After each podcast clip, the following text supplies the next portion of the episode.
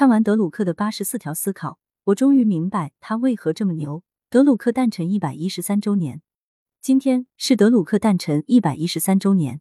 纪念德鲁克的最好方式就是重温他的思想。为此，我们从德鲁克的经典著作《卓有成效的管理者管理的实践成果管理》中摘录了八十四条金句，包含了时间管理、个人成长、组织。贡献、成果和目标、用人、决策等七个方面的干货，希望能对你有所帮助。一、关于时间管理。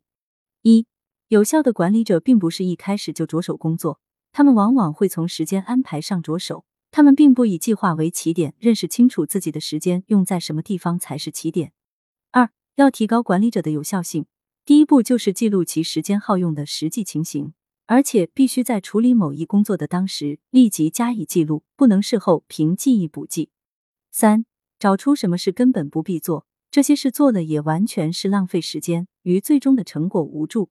将时间记录拿出来，逐项逐项的问这件事如果不做会有什么后果？如果认为不会有任何影响，那么这件事便该立刻取消。四、一起工作的人数越多。工作者用于彼此协调关系的时间肯定越多，而真正用于工作的时间就越少了。五，东欧斯拉夫人有句谚语：“用脚走不通的路，用头可以走得通。”这句谚语，我们不妨把它视为能量守恒定律的一种颇为新奇的解释，但它也有时间守恒定律的意味。意思就是说，一件工作用脚的时间越少，则需用头的时间肯定越多。六。管理者的时间往往只属于别人，不属于自己。七，一位管理者需要关注哪些事情是重要的，是管理者必须去做的；哪些事情只会分散他的注意力。八，一次只做好一件工作，恰恰就是加快工作速度的最佳方法。九，一般的管理者总喜欢赶工，而赶工的结果总不免使进度更加落后。有效的管理者不愿赛跑，他们按部就班，稳定前进。十。授权这个名词通常都被人误解，甚至是曲解了。这个名词的意义应该是把可由别人做的事情交付给别人，这样才能做真正应由自己做的事，这才是有效性的一大改进。十一，认识你自己这句充满智慧的哲言，对我们一般人来说真是太难理解了。可是，认识你的时间却是任何人只要肯做就能做到的，这是通向贡献和有效性之路。二，关于个人成长。一，年轻的知识工作者应该趁早做自我检讨。就我的能力来看，我在这个组织中担任这个工作是不是最适合？个人能否有所发展，在很大程度上要看你是否重视贡献。三，一般人都是根据自己设定的目标和要求成长起来的，知识工作者更是如此。他们自己认为应有怎样的成就，就会有怎样的成长。四，人要向上，必须有大志，自视甚高。以天下为己任。五人若遭遇了重大的失败，改正并不太难，他们能检讨自己。可是昨天的成功却能留下无尽的影响，远超出成功的有效期。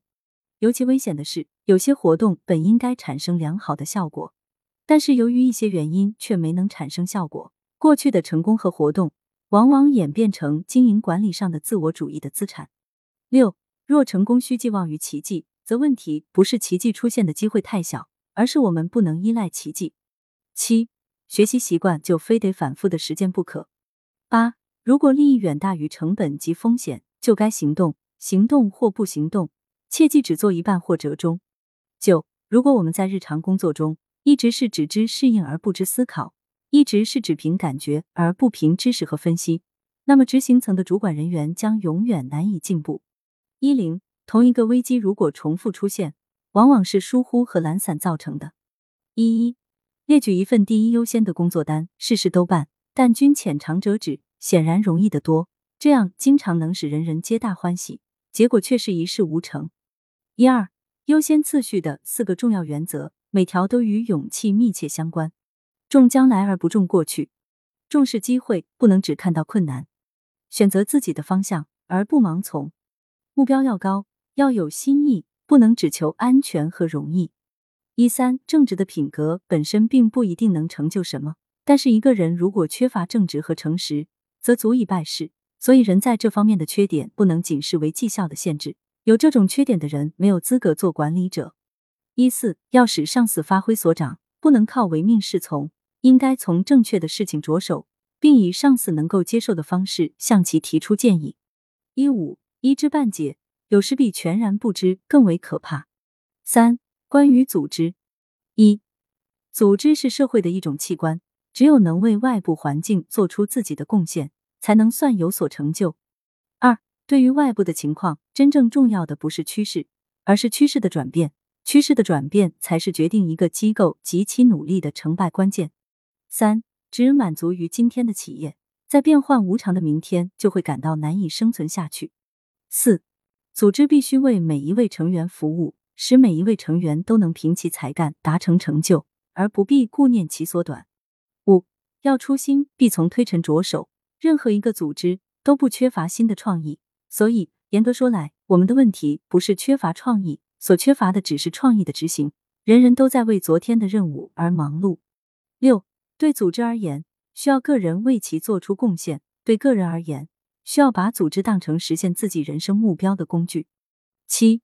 一个平静无波的工厂，必是管理上了轨道。如果一个工厂常常是高潮迭起，大家忙得不可开交，就必是管理不善。管理好的工厂总是单调无味，没有任何刺激动人的事件。八，只有让平凡人都能做出不平凡的事的组织，才是好的组织。九，组织本身不是目的，而是达到经营绩效和成果的手段。任何针对组织的分析，都不应该从讨论结构开始，而必须先做经营分析。四、关于做出贡献。一、所谓有效性，就是使能力和知识资源能够产生更多、更好成果的一种手段。二、一个人如果只知道埋头苦干，老是强调自己的职权，那不论其职位有多高，也只能算是别人的下属。反过来说，一个重视贡献的人，一个注意对成果负责的人，即使他位卑职小，也应该算是高层管理人员，因为他能对整个机构的经营绩效负责。三有所作为的人之所以成功，是因为他们能适应新职位而变，能适应不同的价值观承诺而变。四如果愿以贡献为目标，就必须使自己的产品及他的知识能为别人所用。五衡量成就的高低，应该按照贡献和绩效的客观标准。六提出我能做出什么贡献的问题，是为了挖掘工作中尚未发挥的潜力。事实上，许多工作看起来成绩辉煌。但是与潜在的贡献比起来，实在是微不足道。七，在一个现代的组织里，如果一位知识工作者能够凭借其职位和知识，对该组织负有贡献的责任，因而能对该组织的经营能力及达成的成果产生实质性的影响，那么他就是一位管理者。八，知识工作不能用数量来衡量，也不能用成本来衡量。衡量知识工作，主要应看其结果。九，只有当别人能够利用管理者的贡献时，管理者才算有效。一零，有效的管理者一定聚焦贡献，并懂得将自己的工作与长远目标结合起来。他常自问：对我服务的机构，在绩效和成果上，我能有什么贡献？他强调的是责任。五，关于成果和目标：一，经济成果的取得是靠不断发掘新机会，而不是靠解决老问题。二，在企业中。少数的活动会产生百分之九十的成果，而其余的绝大多数活动只造成了百分之十左右的成果。也就是说，企业的资源和努力常常会用在百分之九十的活动上，可这些活动根本不创造成果。三、聚焦是创造经济成果的关键。